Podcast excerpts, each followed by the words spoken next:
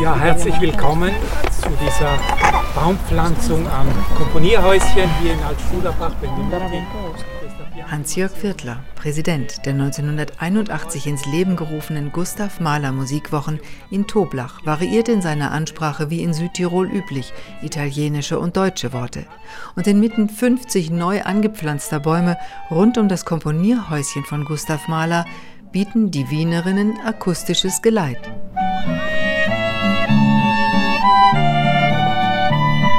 Nach der festlichen Zeremonie herrscht an diesem Ort wieder, was Gustav Mahler sehnlichst suchte und heute noch seltener geworden ist in der Welt. Ich habe das sehr faszinierend gefunden heute. Wir haben beim Studier- oder Komponierhäuschen gespielt. Die Wienerin Erna Ströbitzer, Kontragitarre. Diese Vorstellung von Stille, die er gehabt hat, während er seine Musik komponiert hat, das habe ich faszinierend gefunden heute. Und das war, ich liebe sie ja auch, die Stille.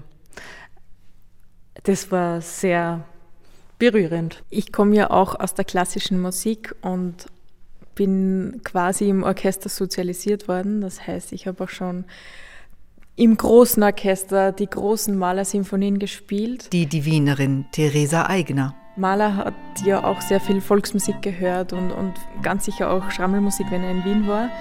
Das heißt, für mich ist es ein Eintauchen auch in eine Welt jetzt hier, wo er gewesen ist und, und wo er das vielleicht in der kleinen Form wahrgenommen hat, in der reduzierten Form, so wie es wir musizieren. Die Divinerinnen zaubern abends beim Konzert im Gustav Mahler Saal, im geschichtsträchtigen ehemaligen K&K Grand Hotel und nunmehr Kulturzentrum Toblachs mit ihrer Schrammelmusik eine unverwechselbare Atmosphäre, die nicht zufällig ins Programm der Gustav Mahler Musikwochen gelangt. Wie jedes Detail ist auch das kenntnisreich durchdacht und konzipiert vom künstlerischen Leiter Josef Lanz, dessen Annäherung an Gustav Mahlers Musik zunächst hürdenreich anmutet. Das war schon beim Studium in Innsbruck. Ich habe Musikwissenschaften studiert und da war auch über Mahler hat man gesprochen. Aber da war Mahler eigentlich dekadent, hat man ihn angesehen. Späte Romantik, wulstig.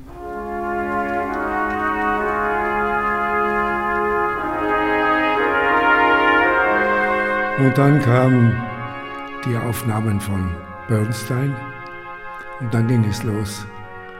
Und dann von Blaukopf, Zeitgenosse der Zukunft, habe das Buch gelesen und dann öffnete sich eigentlich alles.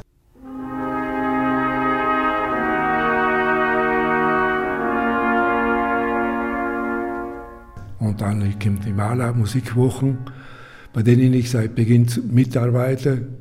Und dann hat man sich natürlich komplett nicht nur hineingelebt, sondern es ist fast zu einer Droge geworden, der Maler.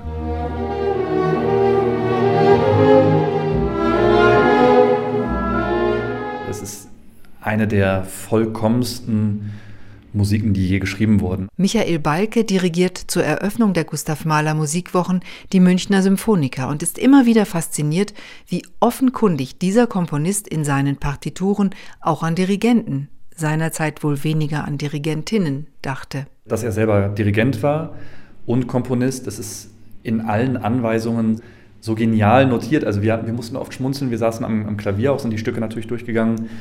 Und dann gibt es einige Stellen, da will man dann langsamer werden, ganz automatisch. Und das Orchester übrigens auch. In den ersten Proben ist uns das aufgefallen. Und dann schreibt Mahler drüber nicht schleppen, als hätte er gewusst, was dort passieren würde.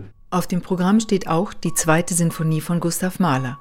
In einer zunächst irritierenden, dann tief beeindruckenden Bearbeitung von Bruno Walter für zwei Klaviere, Soli, Gewandhauschor und Trompete.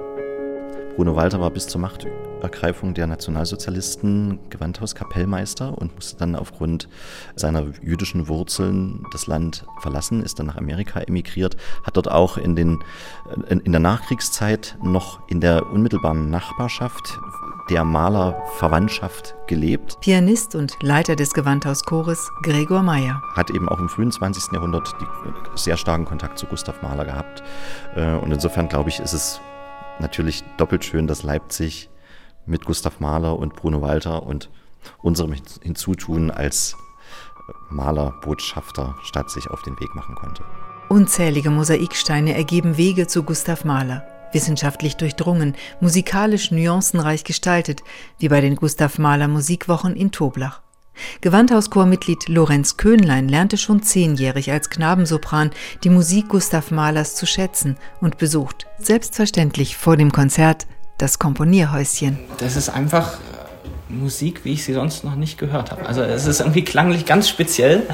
Und ich glaube, dass ich es jetzt, dadurch, dass ich hier bin und sehe, was er beim Komponieren für ein Panorama hatte, vielleicht auch besser verstehe, wie er seine Harmonien führt und seine Klänge entwickelt. Das braucht man, glaube ich, muss man, glaube ich, einmal dieses Panorama gesehen haben, um das wirklich durchdringen zu können.